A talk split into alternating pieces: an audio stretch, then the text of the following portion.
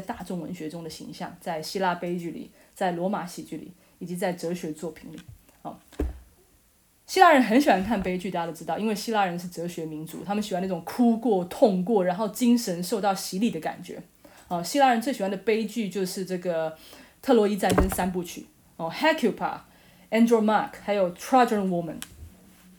然后，呃，这部戏呢，我记得在二零一八年的时候，哦，他曾经被 Netflix 然后拍成电视剧，大家可以去看看。好，这个 Hecuba 她是特洛伊的皇后，那这个 Andromache 她是特洛伊盟邦的公主，他们两个都不是希腊人，但是希腊人非常敬重的对手。哦，他们可能是东地中海非常强的人。大概是住在今天的这个，呃，土耳其的那个高原上面啊。那这两个人呢，啊，他们都有很强的预感，啊，认为特洛伊会打输，所以他们都劝自己的老公不要去跟希腊人打。结果老公不听，啊，所以特洛伊最后就输了，啊，他们的老公全部都战死了。那这两面两位贤明的妇女怎么样，就被希腊人抓去当奴隶了。结果你看，他们就从贵族一下子变成阶下囚。你看。有没有男人发起战争，但是遭殃的永远是妇女跟小孩？那这个剧作家呢？他把这个故事变成悲剧，大受好评。但这是特洛伊的故事，他们曾经是希腊人的敌人，是希腊霸权下的阶下囚。为什么一个输家的故事会触动到希腊人？大家觉得呢？我应该很高兴，就是这是我们曾经打败过的，而且他们是很强的对手。可是希腊人就觉得好好感动。其实很简单，为什么？因为他们平常是这样对自己的奴隶的，所以他们想到有一天他们对奴隶的虐待会因为几场偶然的战争报应到自己身上，他们就觉得很害怕。你看还有什么比这种警示更血淋淋的？我们看很多的那种艺术家的画的时候，他们会在很多的大家去荷兰博物馆的时候看很多画，这边放一大堆金碧辉煌的东西，可这边会放一个骷髅头，就是类似的意思。你拥有这么多财富，但你有一天也会不小心死掉。这样子，他就是特洛伊的这个战，就是对希腊人来说，就是啊，你看我们曾经这样杀害过特洛伊，那有一天我们也被我们的敌人杀了，我们也会像，因为他们每天虐待奴隶是他们每天生活中发生的事情，所以这会有一种警示作用。那个警示并不是哎呀我要对我奴隶更好，说哎呀我要努力不要被人家打败，是像这样子的心情，用用奴隶这种痛来洗涤自己的情感。所以在这里，我们也看到古代奴隶呢，他之所以沦为奴隶的背后机制，其实跟种族是没有关系的。大部分都是因为打仗打输了，然后大部分被打赢的那一方呢，留下来当奴隶，然后大部分都是妇孺。哦，所以呢，对于古典地中海人而言呢，会成为奴隶是因为坏运气，他们没有发展出那种美国人对非洲人啊，或者是日本人对中国人那种种族歧视科学，就是他们是基因学上的一种种族缺陷，就应该当奴隶，这样子。就应该被剥削啦什么的。那对于希腊人而言呢，女人被奴役是值得同情的啊，因为他们往往是丈夫的替罪羔羊，他们为一场他们没有打的战争背上了责任。但如果今天换成是奴隶，这就不值得同情了哦。记得我们刚才前面讲过吗？男人他如果变成奴隶，他就是没有阳刚气质，他是没有责任感的哦，他是一辈子不会得到尊重的。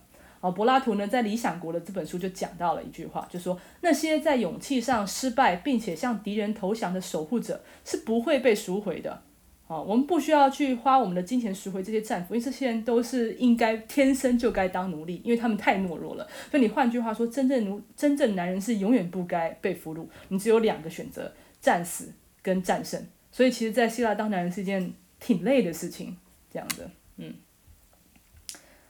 所以我在想说，为什么马拉松的人可以跑三天三夜？可能不是真的很勇敢吧，是因为人言可畏，想到回去要面对对相亲的指责，我还是往前跑吧，这样子。好，那相较于希腊人呢，罗马人的脑袋是要简单多了。他们是历史上非常有名的这个务实主义者。哦，这种务实主义者，他们在工作上已经太过劳累了，所以他们下了班只想看爽片。哦，所以呢，罗马人就喜欢看喜剧啊，他们喜欢看那种昏庸聪明的奴隶，跟呃跟他们喜欢看聪明的奴隶跟那种昏庸的傻瓜主人，还有这主人的不孝儿子之间斗智之类的剧情。但是呢，这些斗智的行为呢，都不是什么伟大的事情，他们只是让一个本来已经是傻瓜的人看起来更像个傻瓜这样子。好，那我们来看看啊，罗马人眼中聪明的奴隶形象。那这因为以前的人他们演戏的时候要戴面具的。这样子。那哇，这个面具一定是很重的，就是因为都是石头做的嘛。然后他们其实有很多类似的这个表情哦，你会看起来觉得他们很诙谐，但有点无礼，就是感觉是个没有礼貌的人，不知礼的人。因为知礼的人都是君子嘛，哦，但是呢，他虽然无礼诙谐，但是你不会觉得你被冒犯到，这就是罗马的这种聪明奴隶的形象。哦，我们来分享一个呃罗马的喜剧给大家，哦，是普劳图斯的《撒谎者》，哦，这个有书，大家可以去拿来看一看。哦，你看所有的，我们就可以看出来谁是奴隶，啊，那谁又是主人，这样子。好，我们来介绍一下这部戏，它在讲什么。这部戏呢，哦，它的名字呢，哦，叫做《撒谎者》，它其实是来自于这个主角叫做普修罗卢斯。哦，这句话在拉丁文里面的意思是骗子的意思。那因为这个名字太长了，我们就叫他普小普好了。好，那小普呢，他这个诡计呢，不仅没有受到惩罚，而且呢，他还得到很多丰厚的回报。他是一个非常聪明的这个家庭奴隶，他被这个主人的儿子呢招募去帮他处理一段爱情。哦，嗯，而他的父亲则这个小普的这个主人啊。哦，他没有，他没有呃，发现他的儿子爱上了一个，呃，他他就哎怎么样？就是他要跟他的儿子合伙起来，呃，奴隶要跟儿小主人合伙起来欺骗爸爸，因为他爱上了一个不该爱的人，是奴隶歌妓，门不当户不对，他没有钱去买他，因为在罗马那种家父长的时代，儿子很恨爸爸的，因为爸爸控制着全家的财产，他拒绝帮助他。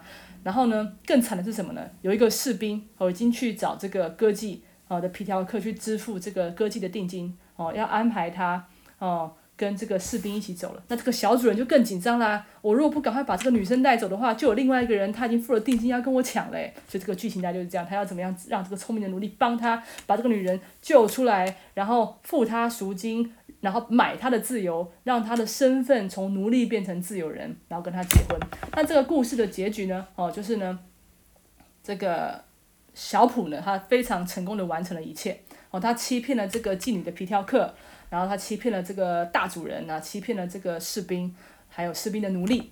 哦，那小主人呢，现在呢就可以从爸爸那边骗到钱了啊，去帮他的这个爱人赎身了。哦，那这出戏呢是以那种诡计多端的奴隶的胜利来结束的。好，这是全剧的重点。那为了庆祝这个胜利呢，这个小普跟他的小主人就去上妓院庆功，哦，去喝酒去赌钱。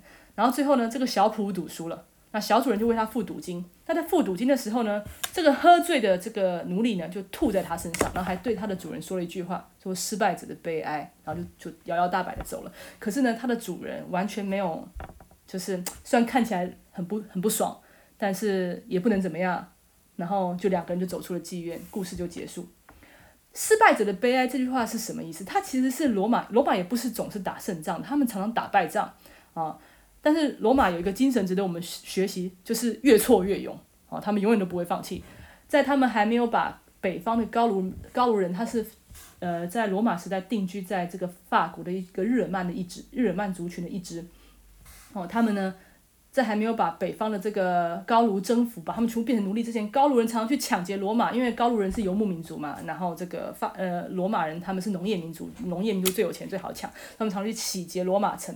然后在临走前呢，有一个高卢的这个这个首领就呛罗马人说：“你们这是一群失败者。”所以今天这个奴隶他就是用。野蛮人呛罗马人的方式去呛罗马人，所以这对罗马人而言是非常无理的哦。但是主人呢忍受了这一切，他完全没有回嘴哦。那观众看到小主人这么囧，就哈哈大笑，那这出戏就结束了。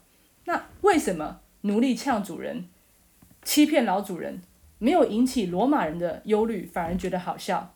大家觉得呢？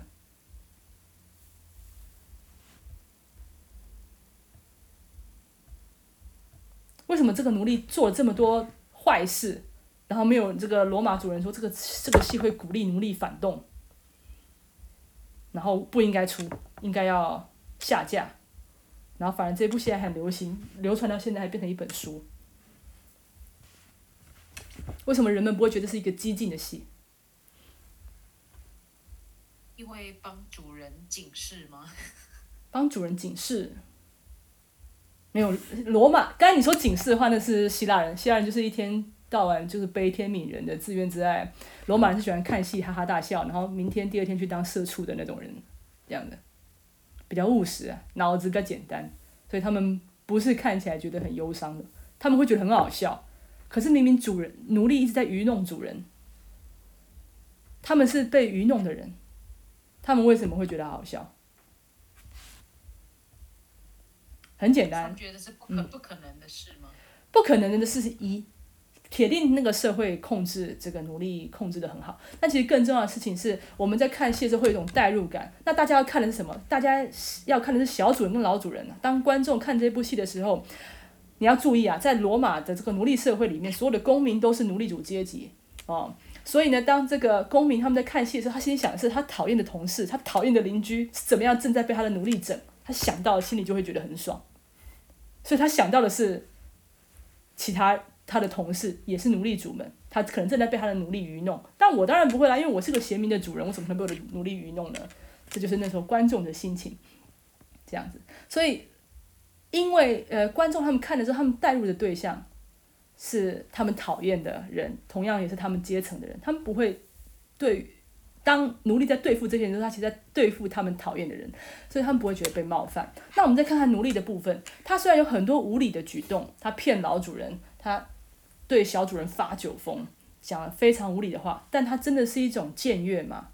我们可以看到他的诡计其实根本就不是传统意义上那种荣耀之物啊。聪明的奴隶呢，他表现出很多大胆跟低级的狡猾，但不是高贵跟智慧，因为他是没有权力的人，所以他只能用小聪明去愚弄大家。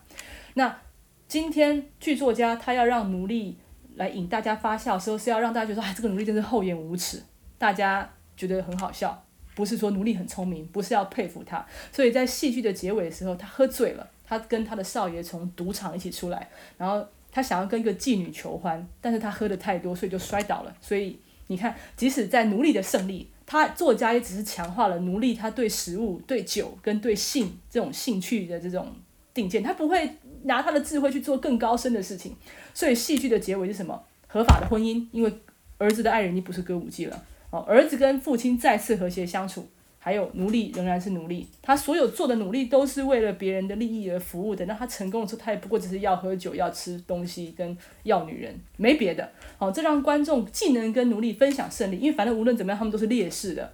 另一方面呢，观众又可以因为最后呢，呃，主人跟的这个控制权重新确立，感到安心，这样子，所以呢，这个就是主人他并不会觉得他自己被冒犯的一个原因，这样子。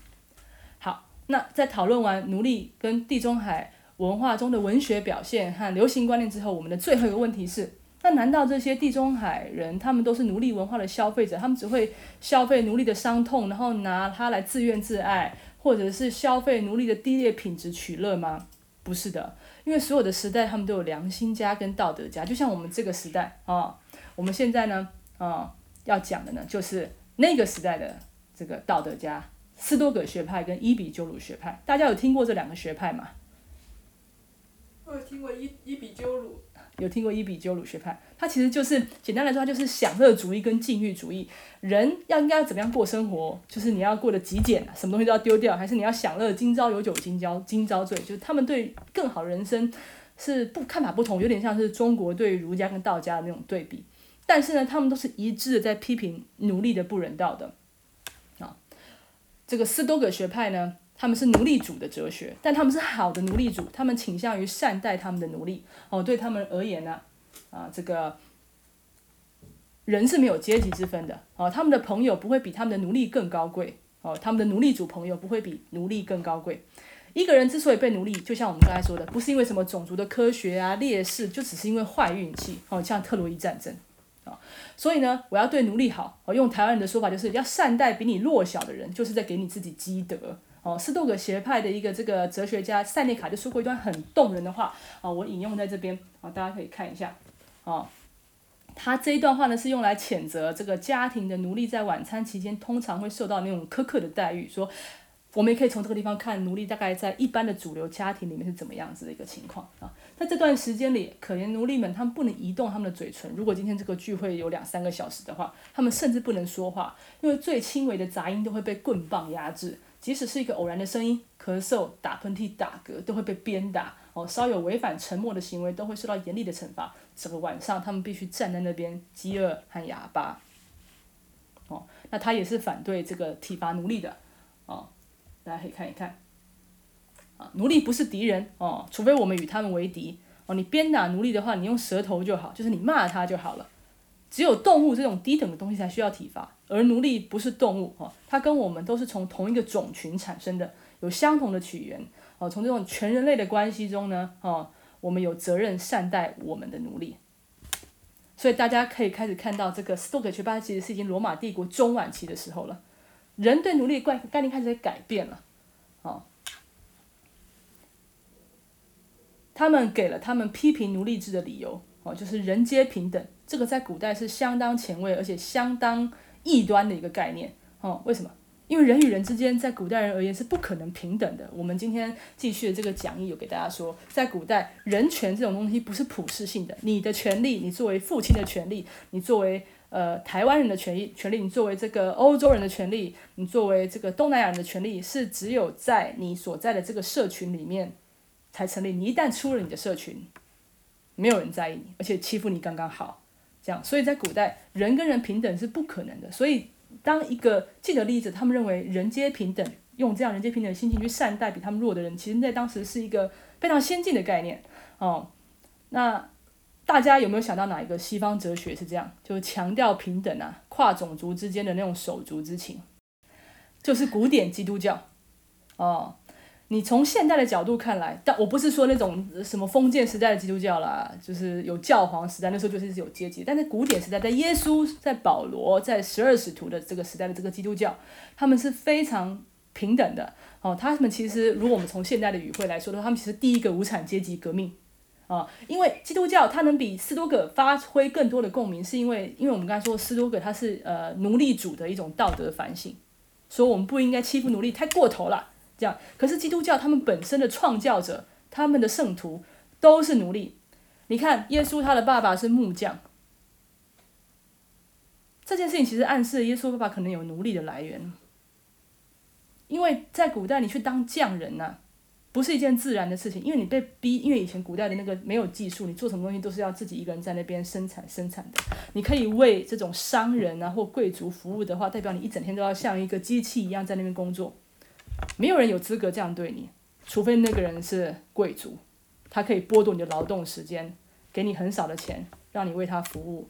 所以你去看那种最高级的艺术，它永远都是会产生在那种专制主义最强的地方。你你看我们在奥匈帝国，在西班牙这些曾经有专制主义非常非常强的地方，他们有最好的艺术，还有意大利，然后，意大利的城邦都很专制的，他们动不动就有虐待狂。在最专制的地方才会有最好的艺术。因为艺术是要通过非人的方式锻炼出来的，这样子，好，所以呢，基督教里面有很多人，他其实有是有奴隶的背景的啊，不像斯多葛他们是那种奴隶主对奴隶那种家父长式的关心，因为他们本身就是奴隶群体的参与者，所以他们一有风吹草动都是串联的很快的啊，所以罗马人他不怕犹太教，因为犹太教只在犹太教自己里面，但他们害怕基督教。因为他们是古典宗教中第一个实现跨种族串联的啊！你们记得为什么保罗永远都比彼得重要？因为保罗是一个，因为彼得他还他是跟耶稣同一代人，他还还是觉得说宗教就是精英主义，我们信我们自己的神，别人有别人的神啊。罗马也是有罗马自己的神，但是他可以尊重别人有别人的神，这样。彼得也是这样觉得的。可是保罗是第一个认为说，只要外国人他想信，我们也让他信。这在古代是很罕见的，所以保罗在一呃基督教的这个传播史上，一个非常重要的人就在于他愿意把信教的权利开放给社区以外的人，所以基督教还会越来越大，这样子，啊，所以记得我们说过吧，啊，古典的奴隶们他都是不同种种族的，因为他们是不同的种族，啊，所以呢，他们很容易产生这种共情。我们在一个社会里面都是施予者，因为我们被我们是不同的种族。到了一个地方，我们不会说当地的语言。我们的假设我是菲律宾人，我台湾话我说的不好，因为个印印尼人来，台湾话也说的不好。即使我和印尼人，我们之间不会讲彼此不会讲对方的语言，那我们可以分享那种我们没有办法讲我们的雇主的主流语言台湾话的那种压力，所以我们就很容易串联在一起。那种是超越语言跟逻辑的，所以。你去看，你去研究古典基督教，他们有很多仪式，就他很讲求身体的活动，因为他们很多人其实不是用语言沟通的，他们是用身体、肢体、用心在交流。所以其实基督教蛮厉害的，嗯。那伊比鸠鲁就更激进了，哦，这可能跟创立者伊比鸠鲁是奴隶有关系。你如果去看很多的呃这个哲学的书，他们很少会写伊比鸠鲁曾经是奴隶，因为哲学家怎么会是奴隶？但他曾经是，他到十八岁的时候才解放，他其实是奴隶的小孩，所以他一出生就是奴隶。你在古代，如果你的妈妈是奴隶，你的身份就得继承你的妈妈，哦，这样子，通过这样的方式去确保，呃，我的生产工具可以不断的繁殖。这样子，那他后来到到罗马之后呢，他赢得了自由，可能很聪明吧，所以讨主人欢心，所以他就被获得释放。但他是一个瘸子，他可能以前小时候当奴隶时候被人家打，啊，然后所以你看到很多伊比鸠鲁都是坐着的或躺着的，他很少有站着的，因为你站着就会显示出他的弱势，这对于一些他的知道他是奴隶但不能说出来的人来说，你这样对伊比鸠是不敬的，所以你不会画伊比鸠站着的样子。那他最后退休了之后，他就在希腊教哲学，啊，那所以呢，因为他曾经当过奴隶，所以呢，他就会呃，在他讲经的时候，哦，对他的学生谈谈事情，他会用他早年的生活去比喻经书。比方说他在谈理性的相对性，就说我们不要去强迫别人跟我们有一样的理性，哦，的时候呢，他会怎么比喻？我们来看一下。哦，对一个特定的人来说，什么是理性，取决于他是什么样的人。哦，对于一个人来说，哦，一个奴隶，他为别人拿着锅是合理的，因为他如果不拿锅，他就会被剥夺食物，会被鞭打。他都会举很多这种奴隶的例子。哦，那伊比鸠鲁呢，也常常用那种罗马人最爱的这种自然的这种观点来抨击罗马人对奴隶制的依赖。我们刚才前面讲的时候，不是讲花瓶嘛？的艺术家他们会故意去缩小奴隶的 size，他的身体的 size，来强调他的不完整性，他的违反自然性。哦，但是呢，伊比鸠鲁认为，因为他曾经是奴隶，他会觉得真正不自然的不是奴隶，而是自以为你可以去奴役别人的奴隶主。哦，我们来看看这个比喻。有些鸟，它在囚禁中会饿死，而且不断试图跑逃跑。我想象着跟这样子的一只鸟交流。啊，你在笼子里有什么问题吗？什么问题？我的天性是我喜欢，在我在在我喜欢的地方飞翔，在户外生活，在我喜欢的时候唱歌。你剥夺了我的一切，然后你问我你有什么问题？他常常会用这种东西去讲经，啊，但是这些人他们其实都，其实大家可以去借借这个伊比鸠鲁的书，很像庄子，你那种譬喻的方式很好玩，你就会知道他是个在民间活跃过很久，常常在跟人民讲事情的人，跟那种伊比鸠鲁大鼻子会用很多哲学堆砌的那种知识分子是不一样的，好，但他们讲的这些话都没有用，为什么？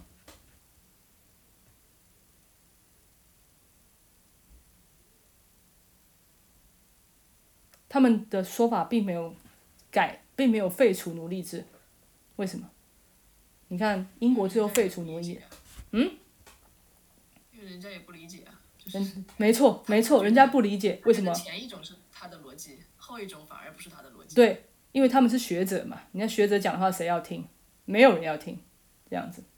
好了，我是有点开玩笑，但是因为他们说的话不可能起作用的原因，其实跟真正的问题还是在于这个。经济的问题，因为奴隶在地中海，他们是这个经济的基础。我们之前讲过，哈，其实今天我们分享了很多的奴隶的故事，都是城市奴隶，呃，很少住在乡下的。因为在种植园工作的这些奴隶呢，他们只会在呃欧洲的奴隶制时代开始才会被记录。因为古典地中海文明是城市文明，精英文呃精英大部分都是住在城市。欧洲人的话，他们精英是住在乡下的。这其实为什么英国人他们到马来西亚的时候，他们特别喜欢马来人，讨厌中国人。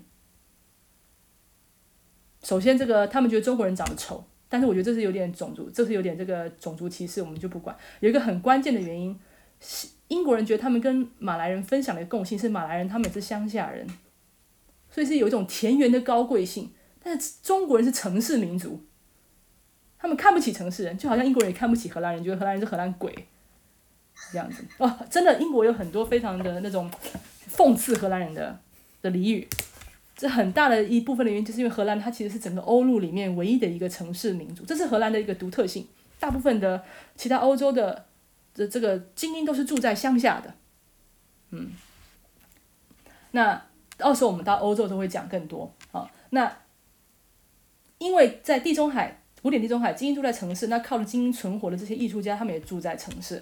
那他们观察到的奴隶也都是城市奴隶哦，但事实上呢，绝大多数的这个奴隶住在乡下种植园，为城市人供应粮食、水果、油、葡萄酒。如果这些奴隶制废除了，那古典地中海文明就会瓦解，这就是故事的现实。我觉得我很想要帮忙，但是我无能为力，因为今天如果没有奴隶制，我们谁也吃不到那口饭。所以罗马的这个。帝国的这个灭亡，就是因为它的奴隶来源不够。你只要一个恶的制度，哦，它跟经济利益挂钩，那这个恶的制度就会被别人容忍成是一种必然之恶。所以，虽然哲学家们都讨厌奴隶制，哦，但他们最多提出的办法也都是那种家家父长式的，我们要对奴隶好一点，我们要给奴隶尊严，但不会有体制上的改革。哦，这就是我们今天的讲论内容，到这边。